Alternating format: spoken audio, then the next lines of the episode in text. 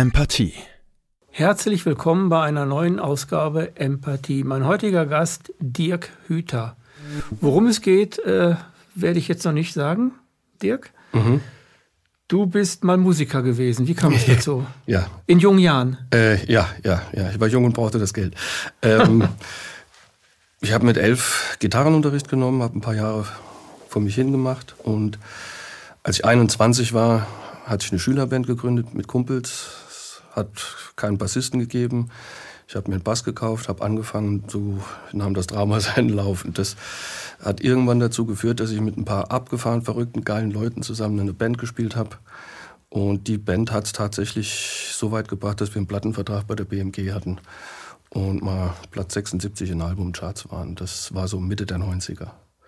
Und auch bei Viva. Du warst ja, ja, Viva. ja, ja. Wir bist aufgetreten bei wir Viva. Hatten, wir hatten sogar Gastmoderationen bei Viva, ganze Sendung mit begleitet. Also war wilde Zeit. Ja. Denkst du gern drüber mal zurück so, ne? Ach ja, war eine schöne Zeit. Also hm? fürs Geld machst du das nicht. Ich will mal sagen, da wo wir gespielt haben, Fußball würdest du sagen, zweite Liga, da kannst du nicht wirklich gut von leben. Und ich kannte eine Menge Kollegen und Freunde, die auch Musiker waren in derselben Liga. Die mussten am Ende vom Monat in der Kneipe arbeiten, damit das Geld reicht. Und äh, nicht wirklich attraktive Zukunft. Insofern habe ich das irgendwann 97 wieder aufgegeben. Und dann kam das, was ich jetzt mache. Mhm. Kurze Zeit später. Und das, was du jetzt machst, das halte ich mal ganz kurz in die Kamera. Das ist ein Buch, das du geschrieben hast, Kommuni Corona. Du bist Coach, mhm. Trainer. Trainer und du Coach, hast ja. bis vor kurzem große Firmen begleitet. Mhm. Also große Mittelstand, Mittelstand, im Mittelstand Firmen Mittelstand, begleitet. Ja.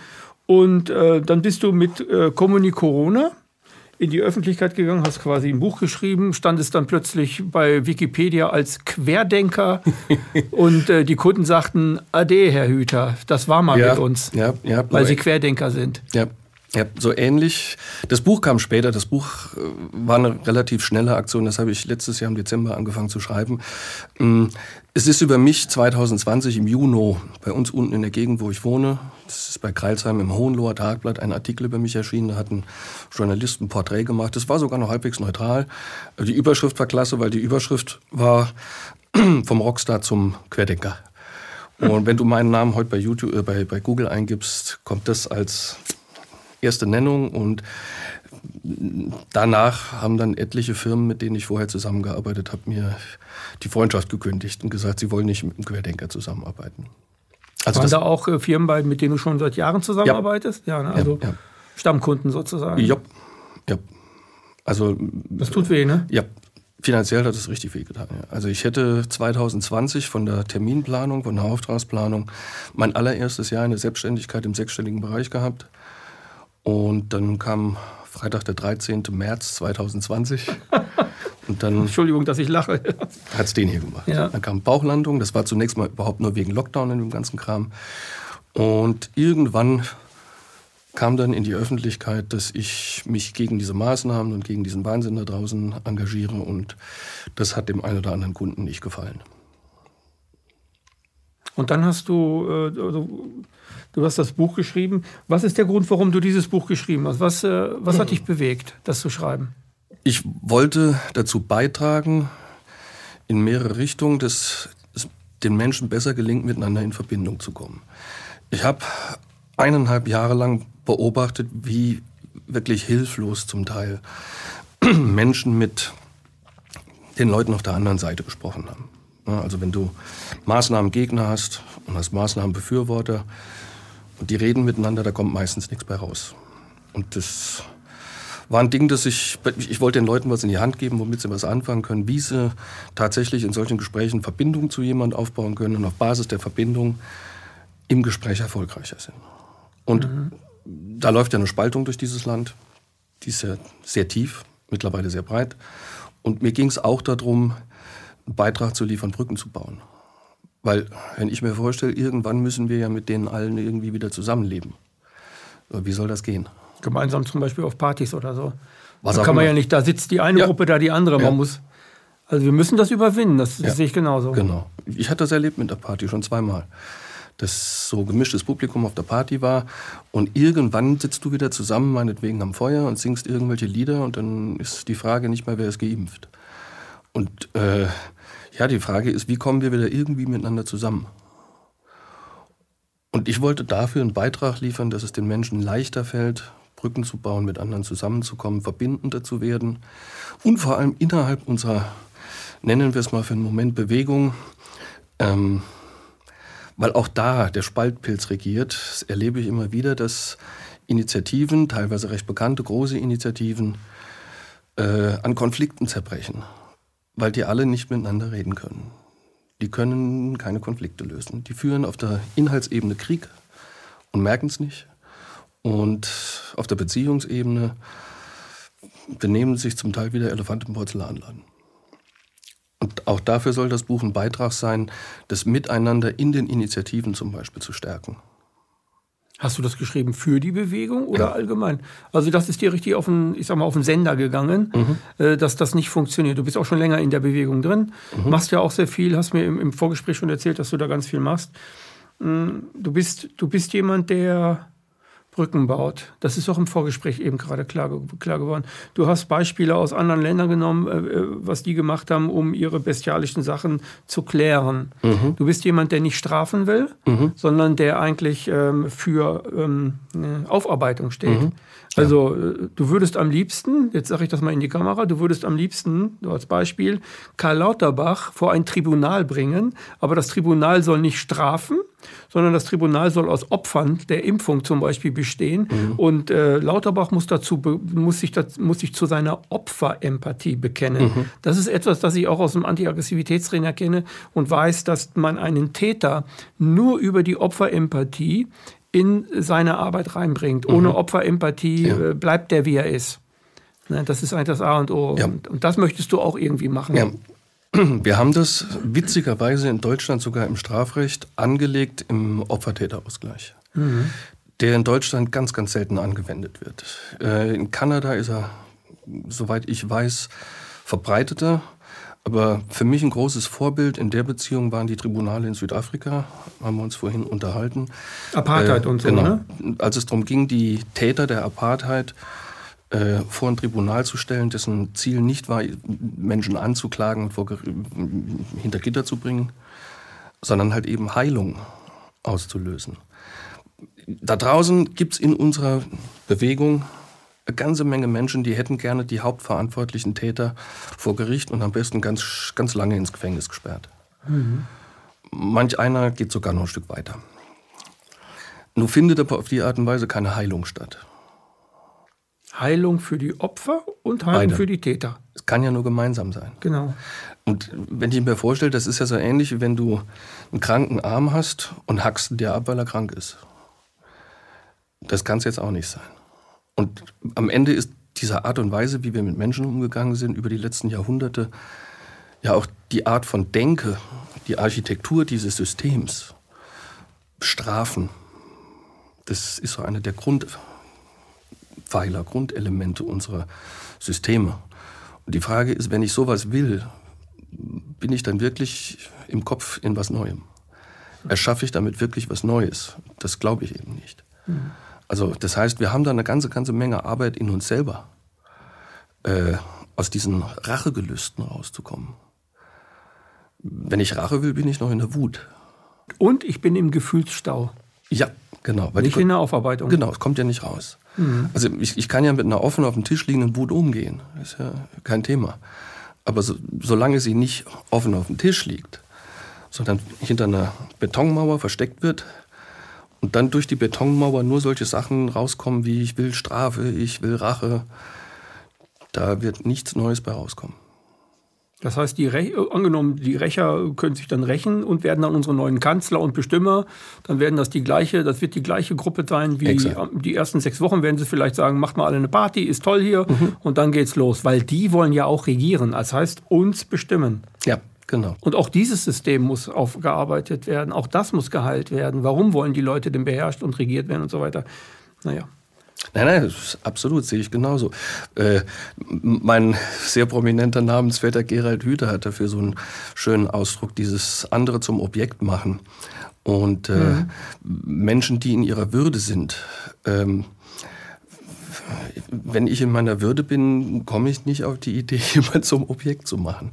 Und im Umkehrschluss, jemand, der andere zum Objekt machen will, der kann nicht wirklich so richtig in seiner Würde sein. Und naja, die Frage ist, wie wollen wir jetzt mit diesem ganzen Scherbenhaufen umgehen, der da vor uns auf dem Tisch liegt? Äh, es, es wird sich viel verändern. Die Energie hat sich gewandelt, spüre ich sehr deutlich. Das kann aber trotzdem noch viele Jahre dauern, bis das in irgendeiner Form sich in der Gesellschaft niederschlägt. Und die Frage ist, was dazwischen passiert. Und so ein totalitäres Regime, das dankt ja nicht einfach mit Anstand ab, sondern die wollen ja zum Schluss noch alles mitnehmen, was sie noch irgendwie mitreißen können. Und dann ist die Frage, ob wir in unserer Kraft sind, um dem zu widerstehen. Die, äh, die, die Frage ist auch, ähm, um so etwas zu bereinigen. Nehmen wir an, wir machen, weil, weil äh, ich schreibe darüber sehr viel auf Apollo und die Antwort ist immer, willst du die ganze Gesellschaft therapieren? Nein, die Gesellschaft soll sich selbst therapieren. Ja, ich will genau. sie gar nicht therapieren. Aber der Prozess der, der, der Bereinigung oder der, der Befreiung, nennen wir anstelle von Therapie mal das Wort Befreiung, der Befreiung der inneren Traumen. Die, wir haben eine, eine transgenerative Traumakultur, die deswegen im Gefühlsstau lebt und Täter-Opfer mhm. äh, spielt, äh, den einen zum Täter macht, sich selbst zum Opfer, morgen mache ich mich zum Täter, morgen zum Opfer. Das passiert die ganze Zeit äh, mhm. durch, durch die Welt. Die Frage ist, Wann stellt sich die Gesellschaft endlich die Frage, warum wir in so einer Gesellschaft leben, wie, wie das, was jetzt passiert, und nicht die böse Angela Merkel, der böse Spahn, der böse sonst was, die Bösen, äh, die sind jetzt schuld daran. Nein. Nein, das stimmt nicht. Weil unsere ganze Gesellschaft eine Struktur hat, die wir aufarbeiten müssen. Ja, und die Täter, den Tätern müssen wir Beistand ja. leisten, damit sie das merken. Ja. Ähm, das hatte ich vorhin gemeint mit Architektur oder Grammatik. Bau ruhig, ja, bau das ruhig nochmal von, von, von, der Gesellschaft. Mhm. Äh, das Mindset, die innere Haltung. Und unsere ganze Gesellschaft ist durchzogen mit Hierarchie und pyramidalen Strukturen und wesentlich tiefer, als es den meisten bewusst ist. Also ein schönes Beispiel ist einfach, jedes Rechtssystem dieser Welt ist hierarchisch, mhm. weil es von Menschen gemacht ist und andere Menschen dazu zwingt, sich daran zu halten. Marshall Rosenberg hat, glaube ich, mal gesagt. Marshall Rosenberg ist der Begründer, Begründer der, gewaltfreien, der gewaltfreien Kommunikation. Kommunikation genau. ne? Der hat mal gesagt, äh, die Aussage, man muss sich an die Regeln halten, ist nicht ganz korrekt. Es müsste eigentlich heißen, die Leute, die die Regeln gemacht haben, hätten gern, dass sich die anderen dran halten. Und da kommt ja schon wieder durch, worauf basiert das? Darauf, dass andere zum Objekt gemacht werden. Dadurch, dass es irgendwo Leute oben gibt, die sagen, so wird's gemacht, und die Leute unten es ausführen. Und mhm. das ist vorbei. Dieses, dieses Hierarchische ist eigentlich vorbei. Das haben viele nur noch nicht so ganz verstanden. Und in ihr Bewusstsein reingelassen, dass sie das Bewusstsein wirklich ja. haben, das ist vorbei und das auch leben. Ja, genau. Weil viele suchen ja immer noch die Hierarchie, zum Beispiel im Sinne von einer Organisationsstruktur für die Bewegung. Mhm. Querdenken war eine tolle Sache. Auf der anderen Seite, jetzt zweieinhalb Jahre später, braucht es die noch? Nein, ich glaube nicht. Im Moment, glaube ich, braucht es was anderes. Mhm. Und was brauche? Also freie Organisation, frei, freie, freie Dinge. Aber was, ja. du hast ja zum Beispiel da wo du lebst, da hast du schon ein paar Workshops und so weiter gemacht. Kannst du mhm. davon mal erzählen, ja. was man eigentlich macht? Weil ich habe auch einen Tagesbericht mal geschrieben, also Tagesdosis geschrieben, genau über das, was du ja. eigentlich machst. Dass es das nicht mehr braucht. Wir brauchen jetzt Workshops etc. Ja, also ich hole ein bisschen aus. Ja, mach ruhig. Ich äh, glaube nicht, dass wir durch Demonstrationen dieses Land verändern werden. Ich halte Demonstrationen für wichtig, ich gehe da auch hin, mhm. Aber nicht um zu protestieren oder um Gesicht zu zeigen, sondern um Menschen zu treffen, um mich zu vernetzen, um gute Gespräche zu führen. Äh, und Ideen zu entwickeln. Und Ideen zu entwickeln. Es gibt ganz wunderbare Gespräche auf Montagsspaziergängen zum Beispiel. Dafür halte ich so wichtig. Aber ich glaube, wir kommen nicht drum herum, dass wir eigene Strukturen aufbauen. Viel, viel tiefer, als sie momentan reichen. Also einfaches Ding, 23 kommt der digitale Euro. Und das ist so der, der, der, der spätestens der Moment, da musst du dich entscheiden. Mache ich mit oder mache ich nicht mit? Wenn du nicht mitmachst, hast du von dem Moment dann kein Geld mehr. So, was hilft dann noch? Dann hilft nur noch eine Gemeinschaft von Menschen, die sich gegenseitig hilft, äh, die sich gegenseitig unterstützt, die vielleicht sogar sich darin unterstützen, in die Kraft zu kommen.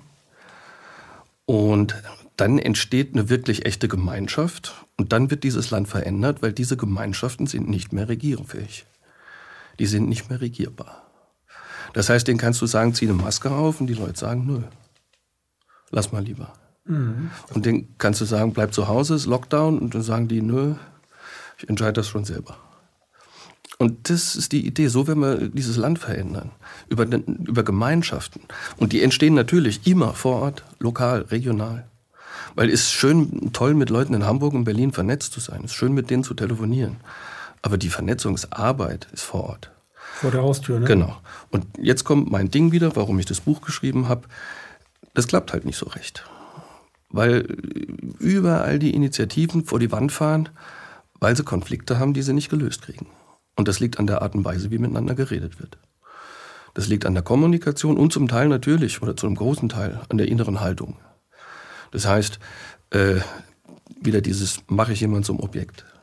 Glaub ich, ich bin der Einzige, der weiß, wie es geht und mm, sage jetzt allen anderen, wie es gemacht wird. Und die müssen dann hinter mir herdackeln. Das ist ja das Gleiche, was in Lauterbach zum Beispiel genau. macht oder eine Merkel oder ja. wer auch immer. Genau. Auch da ist wieder die Frage, wie kriegen wir denn wirklich eine neue Qualität, die sich nicht nur einfach darin unterscheidet, dass wir die Guten sind. Weil das glauben die anderen ja auch. Also wie machen wir es wirklich anders? Und dazu muss man lernen, miteinander zu reden. Und das können die allermeisten nicht. Da kommt jetzt die Erfahrung aus 20 Jahren Arbeit mit Firmen. Die konnten es vorher auch nicht. Die können keine Gemeinschaften bauen. Weil man in einer Hierarchie keine authentischen Beziehungen pflegen kann und weil man in einer Hierarchie keine Gemeinschaft bilden kann. Das geht nur, wenn man diese Hierarchie außen vor lässt. Und jetzt muss man aber lernen, anders miteinander umzugehen. Also das heißt, es gibt keinen mehr, dem ich eine Anweisung erteilen kann, wie er, wie er es machen soll. Sondern es muss ja irgendwas in dem sein, was ihn dazu bringt, dass er da mitmacht. Und die Frage ist, wie kann ich den jetzt ansprechen und so kitzeln, dass da was Geiles kommt. Äh, ja, wie gesagt. Und ich habe es in den Firmen gesehen, die Menschen können es nicht, nicht bös gemeint. Das ist auch keine Wertung. Ich will mich jetzt nicht über andere erheben. Nein, das ist nur ein Fakt. Ich, ich erlebe das ja, ja, genauso. Es ist eine Tatsache, dass wir im, im Individualismus und Egoismus und wie auch immer Hierarchiedenken äh, sitzen. Es sind nicht nur die, die da oben Hierarchie ausüben, sondern die Hierarchie ist in uns drin. Mhm. Ja die hat etwas überschattet in ja. uns drin, was ich dann Menschlichkeit nenne. Wo, wo, wo, wir wieder hin müssen, ist in etwas Menschliches. Und der Mensch ist eigentlich ein Gemeinschaftswesen. Ja. Ein Wesen, das den Hammer des Nachbarn braucht, weil er selber keinen hat. Genau. So als Beispiel. Aber nein, ich, ich lebe zum Beispiel auch in meinem Dorf und mich ärgert das, dass jeder sein Rasenmäher hat, jeder hat seine Leiter, jeder hat seinen Hammer und ich habe im Dorf die größte Leiter und ich sage immer, ich habe die größte Leiter, ihr könnt sie euch leihen. Ich brauche die einmal alle zwei Jahre.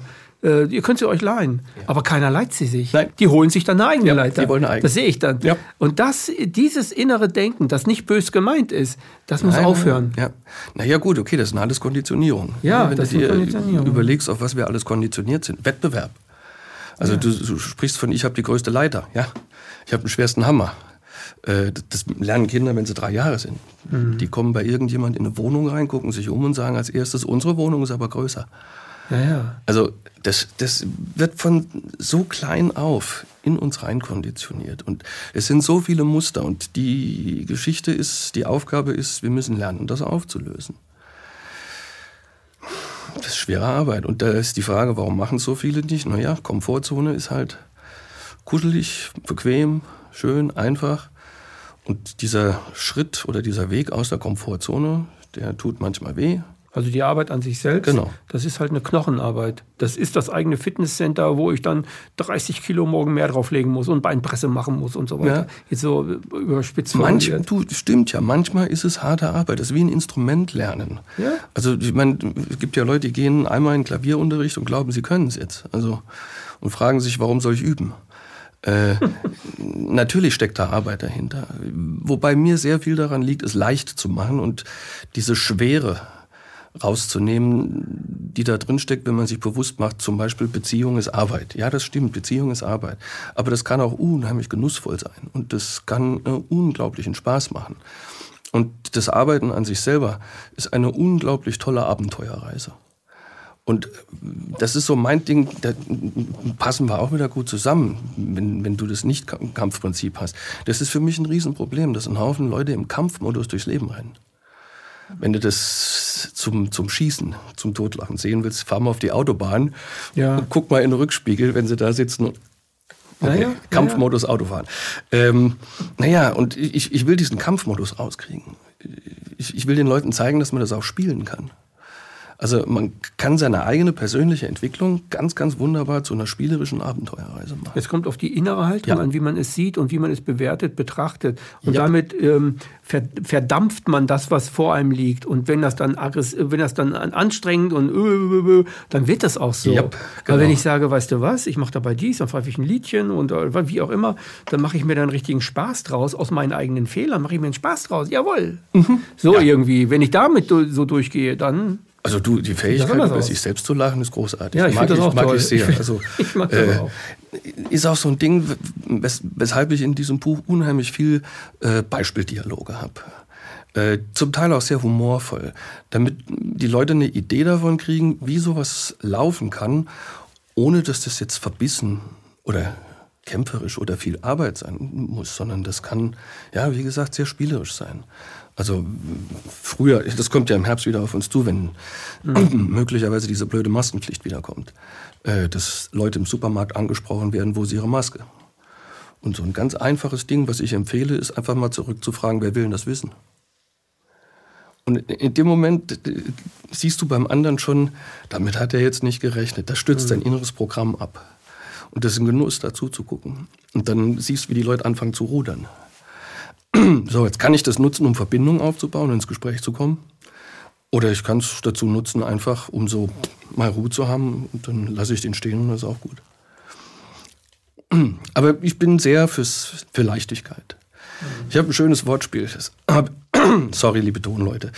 Ähm, das habe ich von der Frau Birkenbiel geklaut. Ähm, das Wort Erleuchtung. Mhm. Da steckt Leuchten drin. Ähm, das ist im Deutschen etymologisch verwandt mit leicht. Und du kannst es am besten sehen im Englischen. Da heißt es Enlightenment. Und Light heißt sowohl Licht als auch leicht. Und mein Leitspruch ist immer, darum ist Erleuchtung weniger die Fähigkeit, über Wasser gehen zu können, als die Fähigkeit, die Dinge leicht zu nehmen. Zum Beispiel drüber zu lachen. Ähm, vier edle Weisheiten. Edle Weisheit Nummer zwei, die Ursache des Leides ist Anhaftung. Mhm. Also lerne ich loslassen. Und dann mhm. wird's leicht. Und das ist das, was ich transportieren möchte. Dass alles das, was ich mit Menschen arbeite oder auch in dem Buch anbiete, leicht sein kann. Ja, und die meisten Menschen haben eine Vorstellung davon, dass Arbeit immer schwer ist, ja.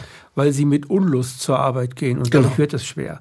Die meisten Menschen haben nicht einen Job wie du oder ich jetzt, wo wir, wo wir einfach sagen, das ist meine Berufung, ich mache das so gerne, ich habe gar keinen Bock auf Urlaub manchmal und ich mache es trotzdem und so weiter.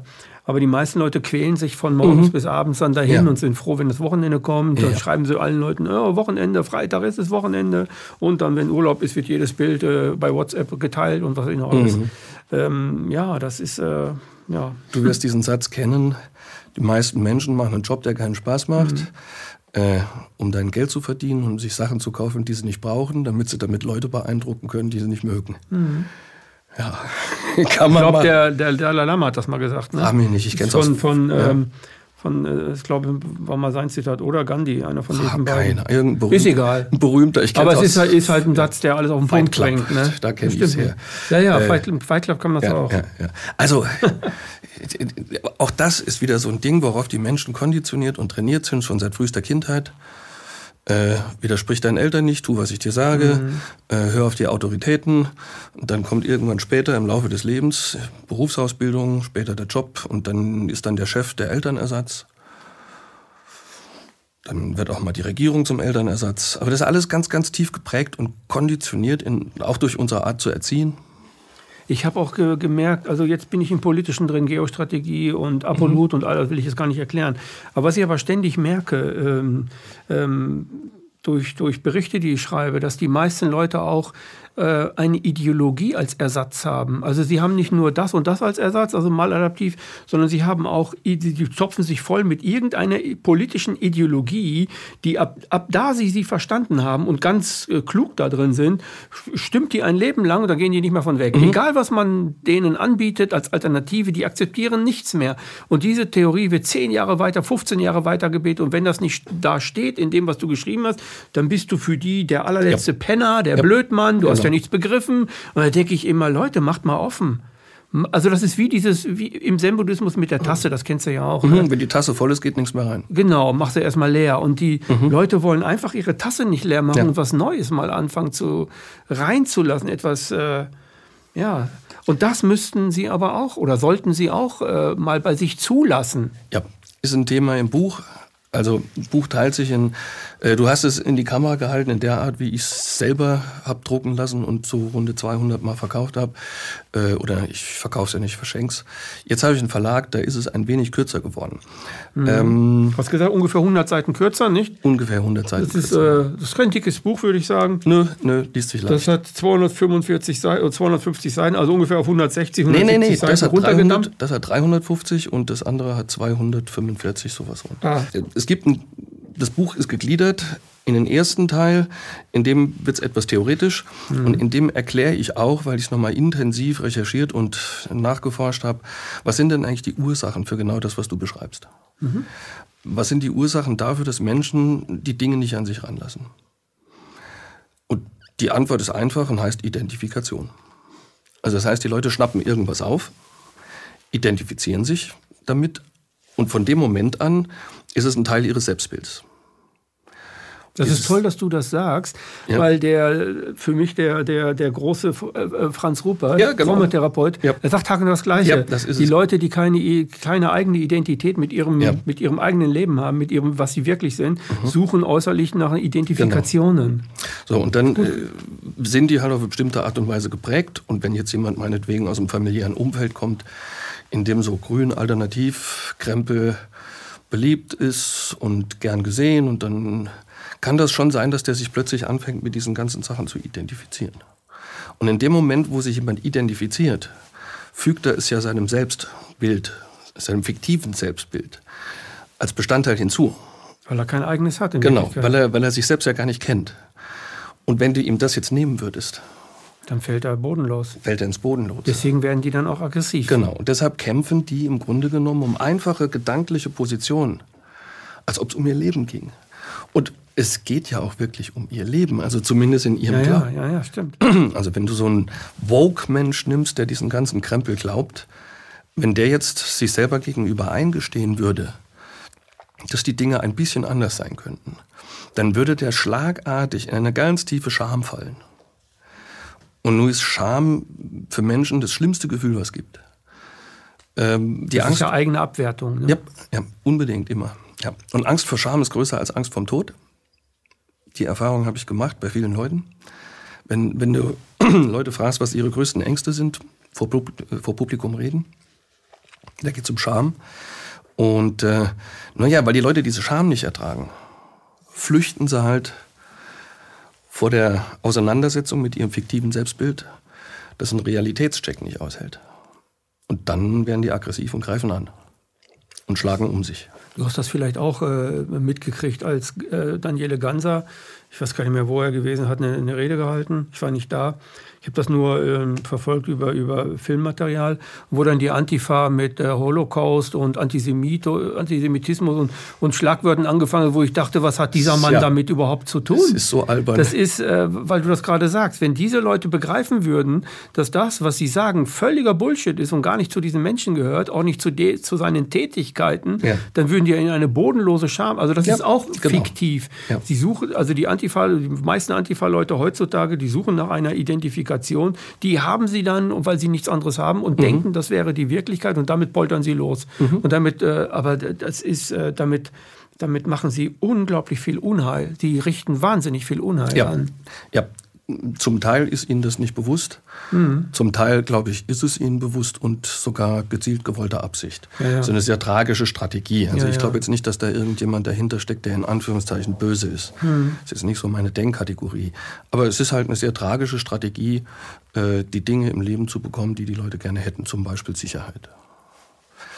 Ähm, ja, dieses Ding mit der Identifikation, das ist, äh, ich habe da lange drüber geschrieben oder ein intensives Kapitel drüber geschrieben, weil du kommst da nicht durch. Also da endet dann auch die Möglichkeit in der Kommunikation, äh, wenn da jemand schlicht und einfach dabei ist, sein fiktives Selbstbild zu verteidigen und im Kampfmodus ist, da geht nichts. Gibt es das vielleicht auch, ohne das jetzt böse zu meinen, sondern äh, ich sage einfach mal, äh, um in die Heilung zu kommen? Gibt es das auch in der Bewegung? Leute, die quasi äh, die Bewegung brauchen, weil sie äh, Identifikation brauchen mit den Aktionen, die dort gemacht werden und weil sie selber keine haben, also auch wieder Ersatzbefriedigung unterwegs sind? Unsere, wir nennen es immer noch Bewegung, ja. ähm, ist sehr repräsentativ, was die Bevölkerung betrifft. Mhm. Auch was die Verteilung von äh, Menschen betrifft, die innerlich aufgeräumt sind. Mhm. Mal mehr, mal weniger. Da sind wir sehr, sehr repräsentativ und ich glaube, ein Großteil unserer in Anführungszeichen Bewegung ist innerlich nicht wirklich aufgeräumt. Und dafür bin ich nochmal da, um die Leute dazu einzuladen, nach innen zu gehen, sich mit sich selber zu beschäftigen, sich zu stellen, die inneren Dämonen mhm. aufarbeiten. Weil nur so bin ich irgendwann in einem Zustand, in dem mich das da draußen alles irgendwie nicht mehr so wirklich interessiert. Also so dieser, ich, ich, ich treibe es mal auf die Spitze. Ich hatte vor ein paar Wochen mit einem guten Bekannten, der nennt sich auch spiritueller Lehrer, darüber eine Unterhaltung mit einem Dritten, der dabei stand, als es um die Frage ging, wenn jetzt ein Polizist auf einer Demo vor dir steht und hält dir eine Knarre ins Gesicht. Je nachdem, wo du innerlich stehst, kann das dann sein, dass du, du zu dem sagst, und jetzt? Schieß doch. Na und? Mach doch. Ist heavy, mhm. die Vorstellung. Aber wenn ich das dazu bereit bin, dann bin ich nicht mehr regierbar. Ja. Dann kann mir das alles nichts mehr anhaben. Richtig. Wenn, dann sind wir im Spirituellen. Wenn ich einmal die Erfahrung gemacht habe, dieses All-Eins-Sein, dieses Sein, dieses kein mhm. Denken mehr, sondern vollständig präsent im Jetzt aufgehen und ich die gefühlt gelebte Erfahrung gemacht habe, dass das unendlich ist, dann ist auch das Thema Tod nicht mehr die große Hausnummer. Dann ist Angst weg. Genau. Das führt zu einem angstfreien Leben, ja, so etwas. Das ist mein, mein feuchter Traum, dass mhm. wir es schaffen, dass die Menschen da draußen diese Angst verlieren. Sagen wir nicht angstfrei, ich glaube, Angst ist ja wichtig. Aber die Frage ist ja immer nur wann. Also, was weiß ich, abends um elf bei dichtem Nebel auf einer Landstraße, ohne Angst bin ich blöd. Ja, richtig. Oder wenn du meinetwegen, ja. du bist jetzt irgendwo in der Wüste, übernachtest dort, du hast keine Angst vor der Schlange, Skorpion oder so, ja. das wäre auch blöd. Also genau. angstfrei im Sinne von Aber Todesangstfrei. Genau, ich, ich lasse genau, lass mich nicht mehr einschüchtern. Genau, genau. ich lasse mich nicht mehr. Mein Leben nehmt ihr nicht. Genau. Ihr könnt es mir nicht nehmen, weil es ist weder mein noch dein. Genau. Weil es ist das Leben. Es ist ja, ja nicht genau, mein Leben, genau. sondern es ist ja das Leben. Und ihr könnt das Leben nicht töten, ihr könnt das Leben nicht bekämpfen. Es ist eine lächerliche Vorstellung, dass jemand glaubt, er könnte Krieg gegen das Leben führen. Äh, das war, war so für mich ein sehr, sehr schöner Anker in der sehr harten Zeit, Anfang 2020, als das alles angefangen hat und ich auch so meine Täler hatte mhm. und so meine eigenen Dämonen hochkamen und ich in der Angst war. Und bin ich so durch die Natur und habe mir das alles angeguckt und mir nur gedacht, was ist das für eine lächerliche Vorstellung? Die wollen Krieg gegen das Leben führen. Das ist eigentlich putzig. Eigentlich putzig, ja. ja. wenn es nicht so dramatisch für viele wenn Menschen genau, wenn es fordert ja ganz viel ja, Leid. Ne? Ja, ja, ja, ich sage ja, von mhm. außen betrachtet mit ein paar Meter Abstand.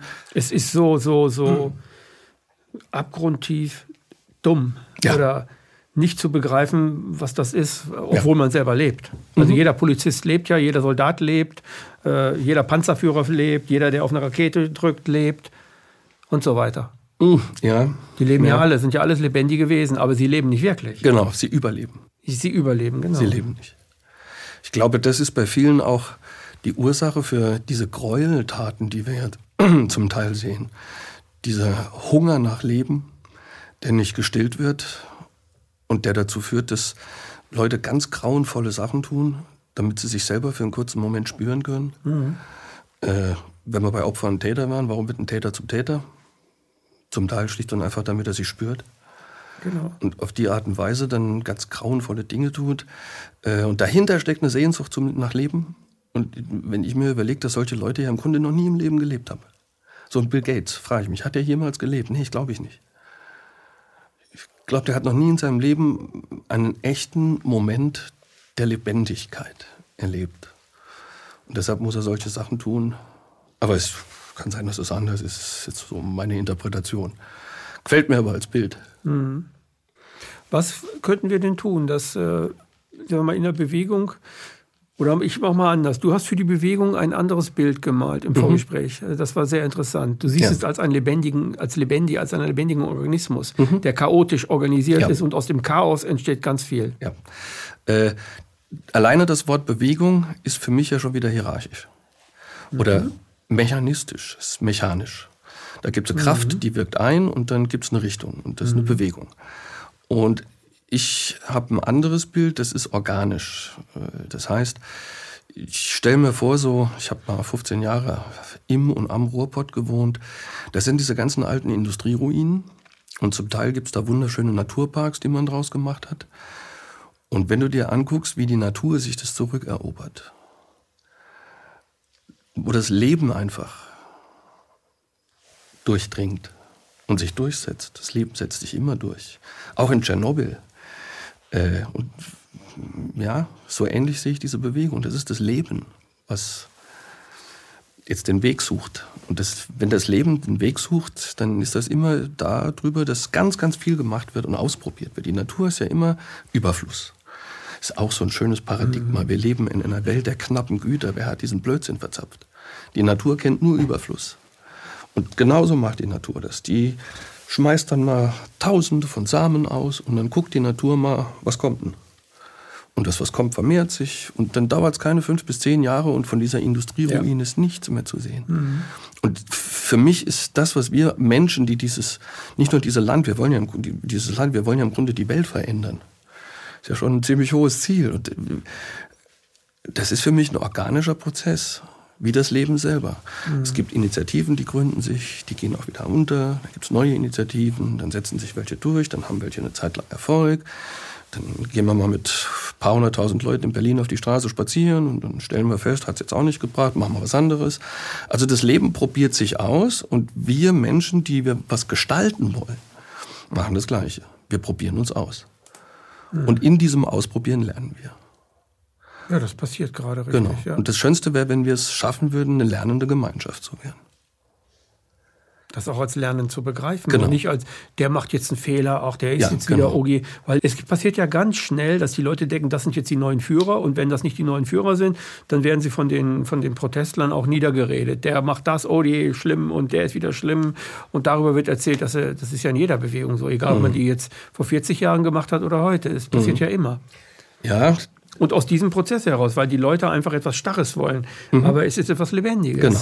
Und es passiert im Prozess der Vernichtung. Also ich habe eine Idee, die ist nicht ganz so gut, okay, die ist jetzt weg. Dann kommt der nächste mit einer neuen Idee. So entstehen neue Cluster, Cluster, die sich dann äh, in der Bewegung oder im Lebendigen der Bewegung äußern. Und die einen überleben lange. Jetzt nehmen wir mal den Corona-Ausschuss, überlebt seit Anfang mhm. an immer lange. Und alle finden, oh wow, wahnsinnige Energien. Jetzt, äh, die, die, Ergebnisse sind zwar niederschmetternd, aber es mhm. äh, ist das, was wir wollen. Ja, wir wollen es offenlegen ja. und wir wollen darüber...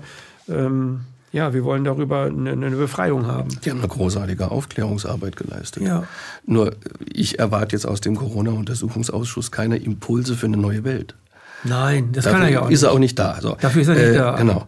Ähm, es ist eins, glaube ich, was ein Haufen Leute noch nicht wirklich begriffen haben. Es gibt niemand, der weiß, wie es geht.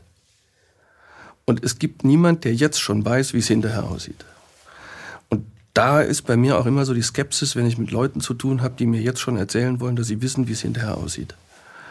Das kann nicht sein.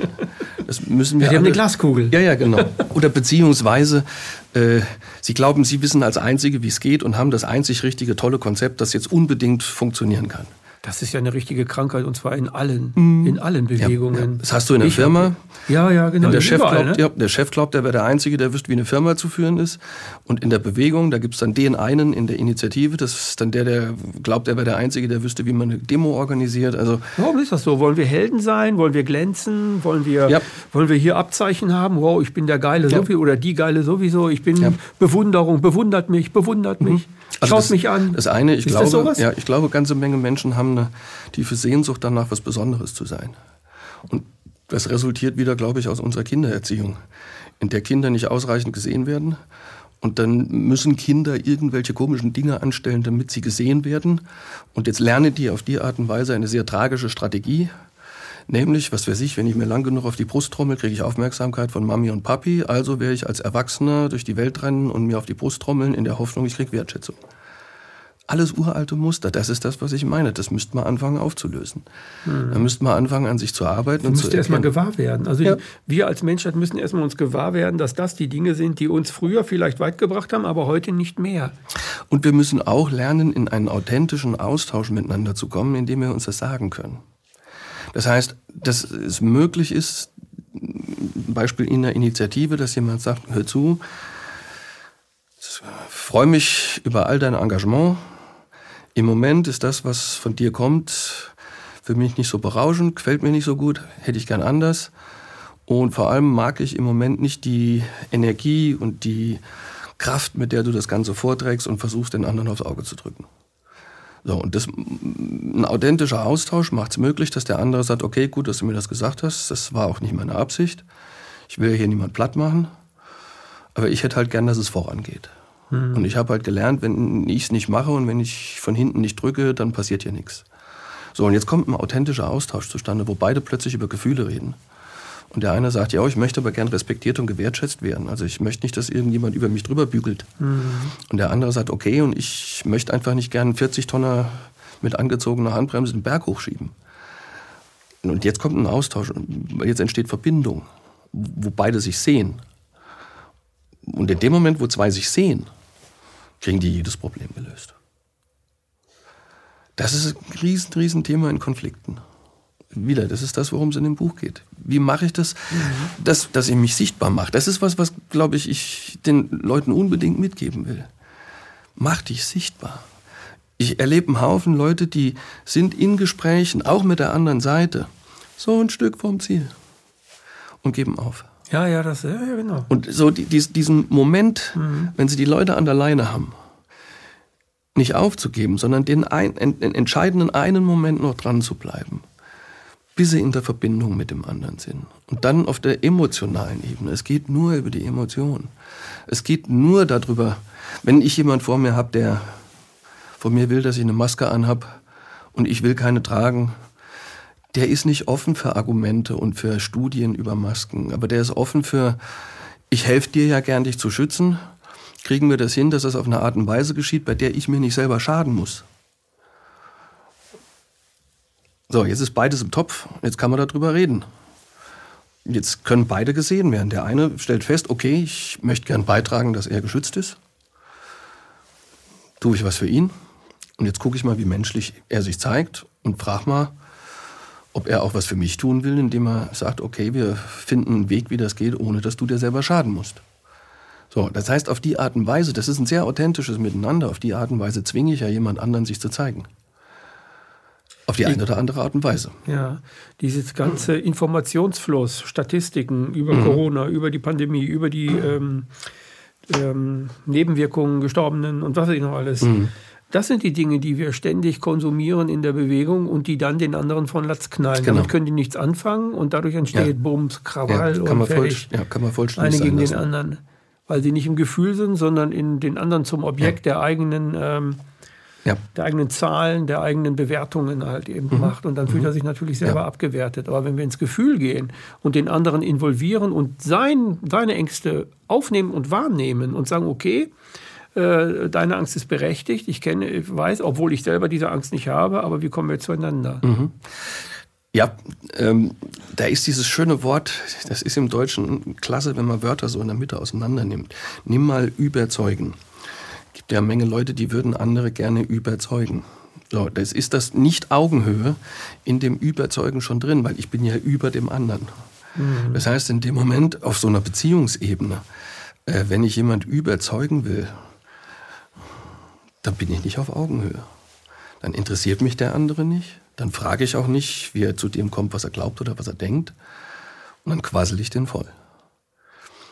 Das kann man wirklich definitiv sein lassen, weil auf der inhaltlichen Ebene, da ist nichts. Und Überzeugungen, die Menschen mit sich rumtragen, haben ja nichts Sachliches, die haben ja nichts Argumentatives, sondern das sind ja Emotionen. Überzeugungen sind ja im Grunde genommen Anker für bestimmte Gefühle. Wenn Leute die Maske aufhaben, wenn sie im Auto sitzen oder durch den Wald spazieren gehen, dann haben die diese Maske als einen Anker gegen ihre Todesangst. Mhm. Und die kannst du ihnen jetzt nicht wegnehmen und aus dem Kopf quatschen mit irgendwelchen Argumenten, weil sie ihr Überleben daran gehängt haben. Also ist die Frage, sich damit zu beschäftigen, woher kommt denn diese Angst? Und die ist ja da, die kann man ja nicht wegreden, sondern es geht darum, diese Angst zu akzeptieren und zu respektieren und jemand anderen zu fragen, hast du Angst? Hast du Angst, dich anzustecken? Hast du Angst zu leiden? Hast du Angst zu sterben? Ist ja ein scheiß Gefühl. So, und da kann man doch reden. Mhm. Aber in dem Moment, wo ich den Volltexte mit die Maske, Evidenz, Studie, bla bla bla bla bla. Hast du es immer noch nicht begriffen? Genau, du, du Vollidiot, du Blödmann, du Dover. ja. Das fängt ja im Kopf, in den Gedanken schon an. Ja. Mit was für Gedanken die Leute durch, durch, die Welt wandeln. Das heißt, ähm, zu dem, was du, aufge was du beschreibst, braucht es auch eine Portion Selbstempathie. Mm, es ist immer das Erste. Es ist, ja, ist immer das Erste. Geht nicht. Und ähm, diese Sendung heißt ja nicht umsonst Empathie, weil äh, ich in der Friedensbewegung die gleichen Muster kennengelernt habe wie jetzt in der Corona-Bewegung und so. Und ich dann gedacht habe, die, ich immer, habe immer meine, meine Reden waren immer, ihr müsst erstmal eure Konflikte lösen, damit wir überhaupt zu einem Frieden kommen, weil eure Konflikte projizieren halt eben was anderes als mhm. Frieden, auch wenn ihr Friedensaktivisten seid. Mhm. Aber der, der, der und so weiter. Und äh, wir stehen immer noch vor diesem, also wir stehen immer noch vor diesem, dass die Menschen lernen müssen oder lernen sollten, dass auch sie, obwohl sie in der Bewegung sind, nicht unbedingt denken, ähm, wir sind die Guten und die sind die Bösen und die anderen denken, die sind die Guten und wir sind die Bösen. Raus aus diesem Schema, genau. diesem Kampfschema, rein in das Schema, ähm, warum bin ich eigentlich hier? Das ist die erste Frage. Warum bin ich eigentlich in der Bewegung? Was treibt mhm. mich wirklich an? Ja. Ist es die Gerechtigkeit? Oder ist es irgendetwas, was ich übertünche oder Identifikation? Oder was ist es wirklich, warum ich hier bin? Und mhm. wenn ich hier bin, aus welchen Gründen auch immer, dann muss mir doch irgendwann gewahr werden, dass ich auf der Gefühlsebene das ist, auch, das ist nämlich auch das, ich bin da vollkommen deiner Meinung, dass ich auf der Gefühlsebene Realitäten schaffe mit Menschen, Kommunikationsrealitäten mhm. schaffe mit Menschen, wo es vorangeht, wo Ursache-Wirkungsprinzipien da sind, die glasklar vor und nicht auf der Verstandesebene. Der Verstandesebene, die können wir für die Wissenschaft, die können wir auch mal kurz führen. Wir beide fahren jetzt irgendwo nach Darmstadt. Ja, oh, genau. Mal gucken, Verstand, da Weg brauchen wir den Verstand. Ja. Wir brauchen den Verstand auch beim Autofahren, ja. Raststätte, dies und das und da lang, mhm. da musst du abbiegen und so weiter. Ja. Äh, aber äh, wenn wir jetzt zusammen ein Bierchen trinken, äh, da sollte der Verstand vielleicht mal ein bisschen weg sein und da sollte es mal so ein bisschen um Ehrlichkeit gehen. Ja, der Verstand ist ein wunderbares Werkzeug, um Probleme zu lösen. Ja, genau. Oder wir können auch sagen, das Ego. Also äh, man, man, darf das Ego feiern, finde ich. Also ich meine, es wird viel zu viel verdammt. Ohne Ego hätte die Menschheit, glaube ich, bis hierhin gar nicht geschafft. Nee, hätte sie äh, nicht. Jetzt ist es nur halt eben die Frage, dominiert mich mein Ego? Also bin ich mein Ego oder habe ich ein Ego? Das heißt, ist das Ego für mich ein Werkzeug oder der Verstand? Ähm, es ist natürlich ein Werkzeug ohne ein Eigenleben. Aber dazu muss ich eine bestimmte Erfahrung gemacht haben. Du hast eben gesagt, Selbstempathie. Ich glaube, das ist einer der ganz zentralen Dinge, warum Menschen Empathie fehlt. Die spüren sich selbst nicht.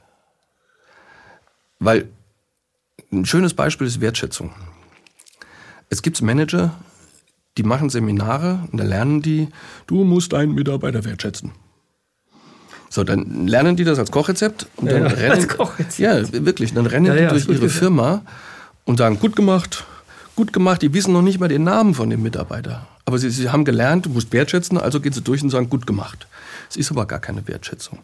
Und es kann ja jemand erst den Wert von Wertschätzung erkennen für sich selber, wenn er seine eigene Sehnsucht nach Wertschätzung erkannt hat und das Erlebnis davon hatte, wie das ist, wenn man wirklich gewertschätzt ist.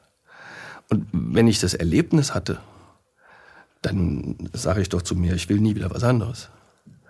Und jetzt ist irgendwann der Moment, wo ich Mitgefühl mit einem Mitarbeiter haben kann, der seit 20 Jahren seinen Job macht und bis heute noch kein Danke gehört hat. Und dann greife ich mir den, dann gehe ich mal mit ihm ein Bier trinken und sage, du, es tut mir leid, 20 Jahre lang hast noch kein Danke gehört, es tut mir richtig leid. So, und dann ist auf das, was kommt, echt. Und das ist in unserer Bewegung exakt dasselbe. Da fehlt es übrigens auch an Wertschätzung. Das ist, ähm, wenn ich nicht im Gefühl bin ja. und wenn ich dieses Gefühl nicht, ich, ich will denen keinen Vorwurf machen, nein, nein, weil nein. wir sind in einer Gesellschaft, in der man nur überlebt, wenn man möglichst viel von sich weggeraspelt hat, Empathie und Gefühle und mhm. so weiter. Nur dann kann man das auch überleben, was man selber macht und wie, wie man das alles macht.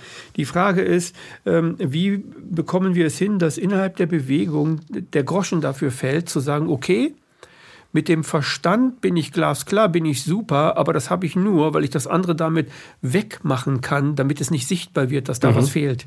Und deswegen sind ja. wir alle auf der Verstandesebene und deswegen sind wir auch im Kampf-Konflikt-Modus. Mhm. Und deswegen ist der, meinetwegen der Markus Heinz ab morgen ein Reptiloid, der Böse oder der Böse, was weiß ja, ich, wer auch immer, der böse Bodo Schiffmann, der hat wieder da was falsch gemacht, ist auch ein Reptiloid. Oder irgendwie. Dann kommen solche Argumente auf einmal. Und ich denke dann immer, was ist da jetzt wieder Vollkommen los? Geiler alberner Aber das ist, weil ich Verstand über meine Gefühle setze, ja. weil die Gefühle nicht da sind. Genau. Sie machen mir Angst. Ja. Sie wurden verletzt in der Kindheit und deswegen habe ich, ah, jetzt nur so als Beispiel, da muss ja nicht bei jedem so stimmen, äh, und deswegen habe ich Angst, sie jetzt rauszuholen, weil sie werden ja wahrscheinlich wieder verletzt, sie mhm. werden bloßgestellt. Genau. Genau. Also jetzt eine Sache, du hast vorhin gefragt, dass Menschen sich selber fragen, äh, warum bin ich hier, warum bin ich jetzt hier gerade auf der Straße? Mhm. Äh, da geht es ja um frühe Erfahrungen von Hilflosigkeit und Ohnmacht in der Konfrontation mit Autorität, sprich Eltern. Und das kommt ja entsprechend alles hoch.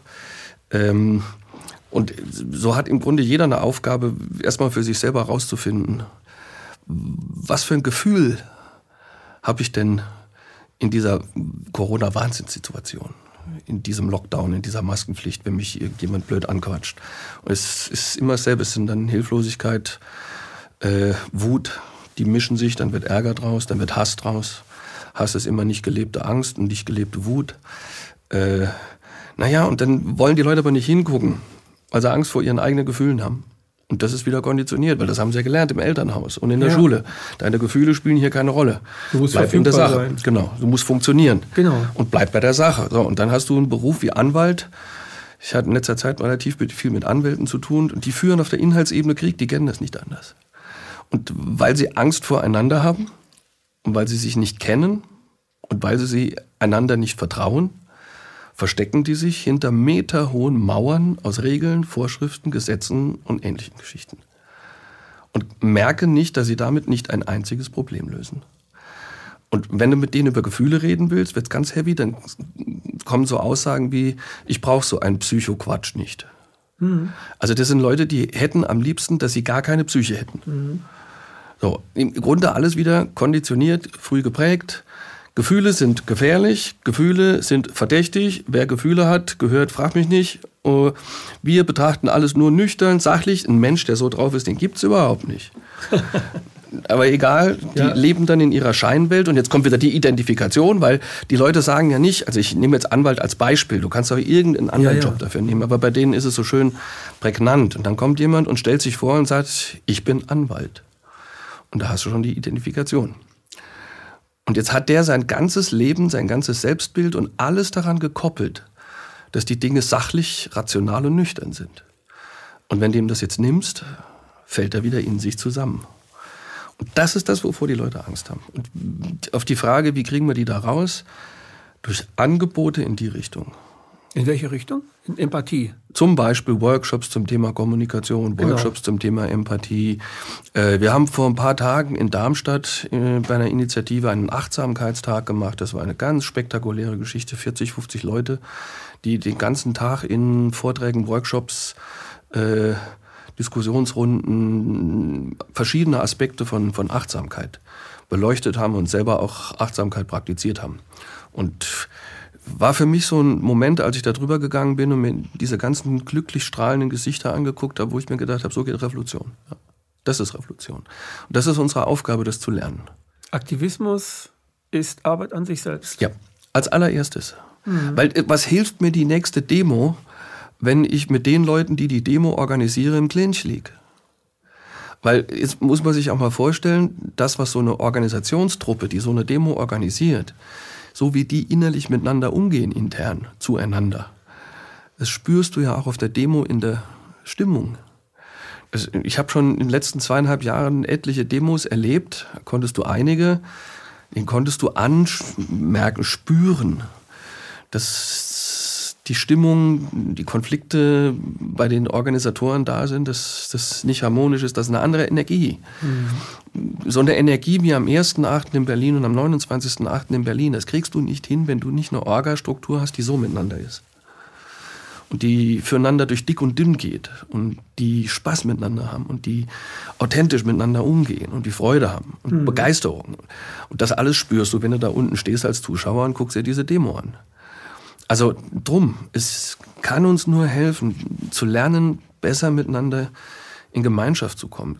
Irgendeiner hat mir die Tage erzählt, es gibt ein schönes Beispiel, ich glaube Simbabwe war es, irgendein afrikanischer Staat. Da muss es vor ein paar Jahren eine fürchterlich tiefe Krise gegeben haben, mit Inflation und allem, was dazugehört. Und die Bevölkerung hat sich dort, glaube ich, in drei Teile aufgeteilt. Die erste Gruppe waren die, die sind alle abgehauen. Die haben überlebt. Und die, die dort geblieben sind, haben sich in zwei Gruppen geteilt. Die eine Gruppe hat authentische Gemeinschaften gebildet, funktionierende Gemeinschaften, und die anderen nicht. Und die in den Gemeinschaften haben überlebt. Und die anderen nicht.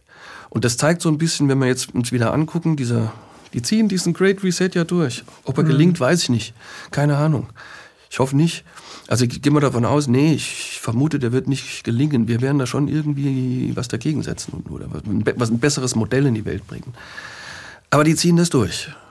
So, und jetzt kommen wir nicht drum rum, näher zusammenzurücken, weil wir können das nicht überleben, wenn wir bis dahin nicht eine Gemeinschaft gebildet haben.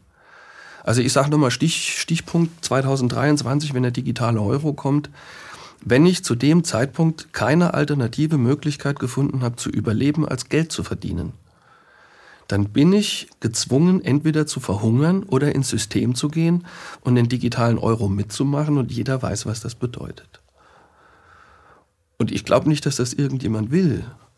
Aber der Grundstein für ein Leben, das das möglich macht, in der Gemeinschaft, wird jetzt gelegt.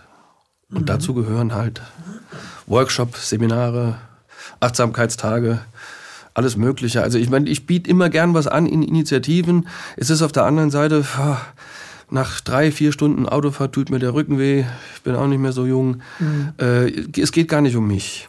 Was ich den Initiativen immer wieder mitgeben will, ist, lasst euch helfen.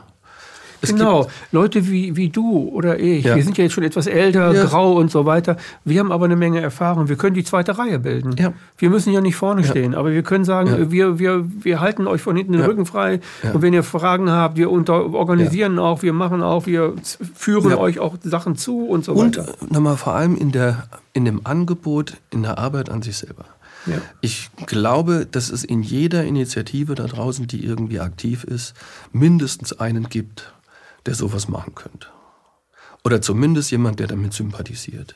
Ja. Also ist, ist meine Botschaft oder meine Einladung, holt euch Hilfe, engagiert euch irgendeinen Psychoheini, Trainer, Coach, Therapeut, Heiler, völlig egal, wie die sich nennen. Aber lasst euch helfen. Ein schönes, schönes Beispiel, wie sowas funktionieren kann, sind, sind Firmen, die wirklich hierarchiefrei arbeiten.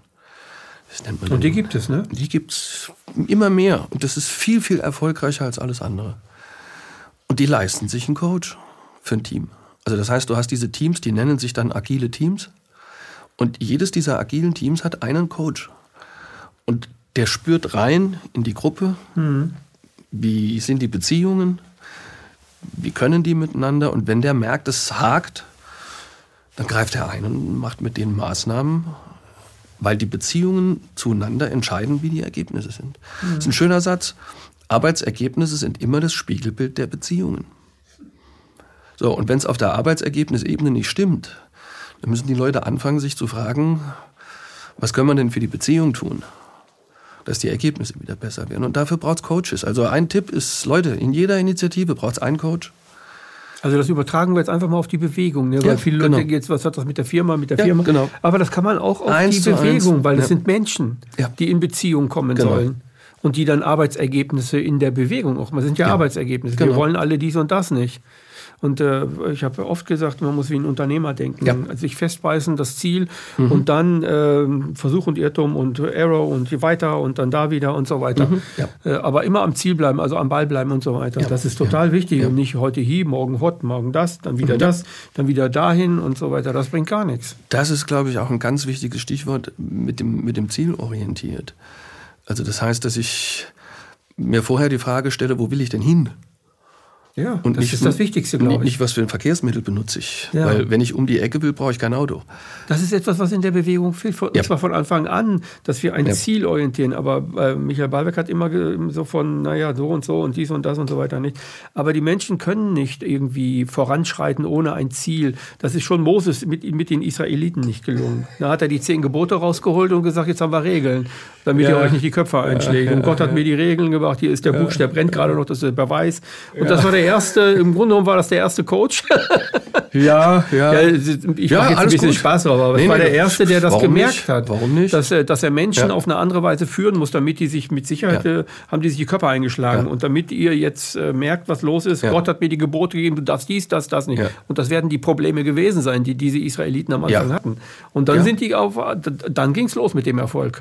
Dann hatte Wobei, Moses Erfolg mit denen. Jetzt dann für mich bei Moses noch wesentlich spektakulärer als die Regeln der Sinn war also die Orientierung an Gott mhm. und einem äh, höheren Sinn seines Daseins, ja. Äh, was ja für uns auch im Grunde genommen so die große Fragestellung ist, warum bin ich hier, was mache ja. ich hier auf diesem Planeten? Mhm. Äh, ich bin kein Freund von Regeln, ich bin ein Freund von Haltung, aber die läuft halt viel über Sinn. Und insofern stimme ich dir da völlig zu. Also ich kann gerne Moses als Trainer oder Coach betrachten, weil ja, er, auch der hat es geschafft, eine Gemeinschaft mhm. auf den Weg zu bringen. Äh, jetzt kommt wieder mein Namensvetter ins Spiel. da gibt es dieses wunderschöne Wort, deutsche Wort gelingen. Ich kann es nicht machen. Ich kann es nicht managen. Hm. Ich kann es nicht steuern. Sondern ich kann da was reingeben. Am besten so viel wie möglich von mir und so viel wie möglich Authentisches. Und dann geht da so ein Samen und wenn alles gut geht, dann geht der auf und dann gelingt da was. Und das führt zum Beispiel über Sinn. Ja. Da müssen wir uns Gedanken wiederum drum machen, in was für einer Welt möchte ich gern leben. Und da brauche ich ein Hinzu, nicht ein Weg von. Also da ja, brauche ich nicht. Ganz genau. Ganz genau. Das ist etwas, was uns im Moment am aller, allermeisten fehlt, glaube ich, so die, die ganz große, tolle Vision. Die, eine Vision, die auf der einen Seite die Paradigmen, auf denen dieses System noch basiert, in ihren Grundfesten erschüttert also schönes Beispiel ist das Menschenbild. Wir haben ein Rechtssystem, das auf einem 400 Jahre alten Menschenbild basiert. Das ist vollkommener Unsinn. Die gesamte Ökonomie basiert auf riesengroßen Irrtümern. Nichts ist knapp. Gar hm. nichts. Es gibt keine Knappheit. Es ist knapp gehalten durch den ja, Markt. genau. Der wird reguliert. Genau, es wird künstlich verknappt. Die Natur kennt nur Überfluss. Ja. Menschen tauschen nicht. Und wenn man anfängt, diese, diese Paradigmen mal beiseite zu lassen und guckt sich an, was dann daraus entstehen könnte. Und so eine Vision wenn wir da ein alternatives Modell zu diesem blöden Great Reset anbieten können, glaube ich, würden wir viele, viele Menschen erreichen, die sehen könnten, was für eine Welt wir gerne hätten. Warum haben so ein Haufen Leute Probleme mit uns? Ich meine, sie sind geframed, ja, also wir sind geframed, okay, aber zum Teil schlicht und einfach auch, weil man von uns auch nichts wahrnimmt, was wir wollen. Ich habe eine Diskussion gesehen ähm, bei, auch bei Bild mit einem interessanten ehemaligen SPD-Politiker, der, ähm, der, der zum ersten Mal so die Wahrheit gesagt hat, wo, aber der hat das so schnell gesagt, dass vielleicht viele es gar nicht erfasst haben. Und der hat dann gesagt, äh, als Politiker kannst du nur das machen, wozu das Volk auch äh, ein Gefühl und ein Wissen zu hat. Aber alles andere kannst vergessen. Alles andere ist Propaganda. Wenn das Volk nicht da und dahin will, mhm. dann kannst du tausend Sachen machen, du kriegst es nicht dahin ja, bewegt. Das stimmt, ja. Und wenn die, wenn die, das siehst du ja an Corona, es gibt die Leute, die Leute, die Leute und du kriegst es nicht bewegt. Die Bewegung, die bewegt ja gar nichts. Mhm. Ja. Und du kriegst es deswegen nicht bewegt, weil es nicht, ähm, äh, weil die Leute gar nicht dazu in der Lage sind, äh, sich bewegen zu lassen für etwas, was nicht in ihnen ist, was sie nicht wissen, was sie nicht fühlen können, was sie nicht schmecken können und so weiter. Da sind wir wieder bei dem, dass die Leute sich selber abgeschnitten haben von sich. Genau. Die sind von sich selber abgetrennt. Das ist das Grundthema, glaube ich. Die spüren sich dann selber nicht, wissen nicht, was, mhm. was ihnen wichtig im Leben ist, was für Bedürfnisse sie haben. Viele Menschen da draußen wollen ja einfach nur das, was jetzt ist, behalten. Ähm, auch in unserer Bewegung. Es gibt einen Haufen Leute, die das hängen. Das ist ja der Grund, warum es die Bewegung gibt. Ja, ja, die klar. Bewegung gibt es nicht deswegen, weil eine Idee nach, nach, dem, genau. nach der Entstehung von 2000, sagen wir 2019, wo noch kein Corona war. Yep. Also die sagen alle, aus der Welt wollen wir auch raus, die war nicht in Ordnung, ja, aber sie genau. haben kein Konzept genau. für eine neue Welt. Ja. Das haben sie noch nicht durchdacht. Die, meist, die meisten wollen einfach ihr altes Leben zurück. Richtig, Besitzstandswahrung. So, ja, Komfort, Komfortzone festhalten, das Loslassen ist jetzt den Menschen nicht so eigen, das fällt ein bisschen schwer. Ähm, ja, die Leute haben sich eingerichtet in ihrer Komfortzone. Zum Teil haben sie sich da auch übers Ohr hauen lassen, zum Beispiel von diesem schönen Glaubenssatz, du brauchst ein Eigenheim. Die Leute haben es geglaubt, haben sich ein Häuschen gebaut. Jetzt sitzen sie auf 300.000, 400.000 Euro Schulden. 2024 kommt der Lastenausgleich. Im Grunde mhm. genommen, die Leute verzögern einfach nur diesen Moment, okay. der auf uns alle zukommen wird. Den Moment, wo du nicht mehr anders kannst, als zu sagen, ich bleibe im System und spiele das Spiel mit und zahle den Preis. Kennen wir alle. Der Preis ist Unterwerfung und wirklich noch deutlichere Versklavung. Das ist der Preis. Oder ich steige aus diesem System aus und dann muss ich alles loslassen, was ich kenne. Alles. Alles, was ich bisher geglaubt habe, was mir Halt gibt. Und wenn das das Eigenheim ist, ja, was erwarten die Leute denn? Glauben die denn ernsthaft, diese, diese Eliten, dieses System würde ihnen ihr Häuschen lassen? Was erwarten die Leute? Die werden es ihnen nicht lassen. Sie werden es ihnen nehmen. Wenn nicht 2023, dann 2024 oder 2025. Aber die Botschaft ist doch klar. 2030 werden sie nichts mehr besitzen und sie werden glücklich sein. Das ist deutlicher, kann man es nicht zum Ausdruck bringen. So, also was will ich tun? Und dann schieben die Leute seit zweieinhalb Jahren die diese Entscheidung vor sich her. Ja, im die Job. Schieben ja, sie haben ja gelernt, ihr ganzes Leben vor sich her zu genau. schieben, das, was sie nicht leben genau. und so weiter. Wir kommen immer wieder zum gleichen Thema, also ja. Selbstempathie und so weiter. Genau, und dann müssen sie sich selber mal spüren. Ja. Und müssen und mal feststellen, ich führe ein scheiß Leben, auf das ich eigentlich gar keinen Bock mehr habe. Ich danke dir für dein, für dein Kommen, weil ähm, du hast eine Initialzündung gesetzt, die ich schon seit langem setzen will, die ich schon in der Friedensbewegung vergeblich setzen wollte, nämlich die Arbeit an sich selbst, dass das ein Hauptteil der Bewegung wird. Und ich mhm. glaube, ähm, dass du sehr viele Leute in diesem Gespräch nachdenklich gemacht hast, weil du, du, hast Ahnung von dem, was du sagst. Das merkt man. Also du bist nicht inkompetent, sondern du bist kompetent. Das merkt jeder. Ich sage das äh, nur, weil ich glaube, dass das jeder merkt, äh, der dir zuhört. Ähm, Du bist der dritte Herr Hüter, den wir hier hatten. Wir hatten Gerald Hüter hier, wir hatten Michael und wir hatten Michael Hüter hier. Ja, ja. Und ihr habt alle etwas gemeinsam. Ihr kennt den Menschen. Ja, danke, ein bisschen. danke für dein Kommen. Danke fürs Einladen. Das war eine weitere Ausgabe Empathie, heute mit Dirk Hüter.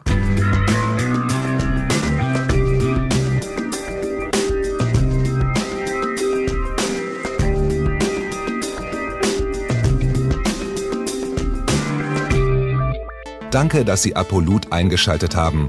Wir sind ein unabhängiges Presseportal. Uns geht es um Meinungsvielfalt, Toleranz und einen möglichst breiten Debattenraum, denn nur so funktioniert Demokratie. Unsere Arbeit ist technisch aufwendig und kostet Geld. Da Sie immer wieder hier sind, unterstützen Sie Apolut am effektivsten mit einem Dauerauftrag. Mehr Infos auf apolut.net/unterstützen. Apolut ist keine Einbahnstraße. Lassen Sie uns in Kontakt bleiben. Abonnieren Sie den Apolut Newsletter, so verpassen Sie nichts. Registrieren Sie sich auf apolut.net/newsletter. Natürlich gibt es Apolut auch als App. Einfach auf apolut.net/app runterladen und mobil auf dem Laufenden bleiben. Apolut. Das denke ich auch.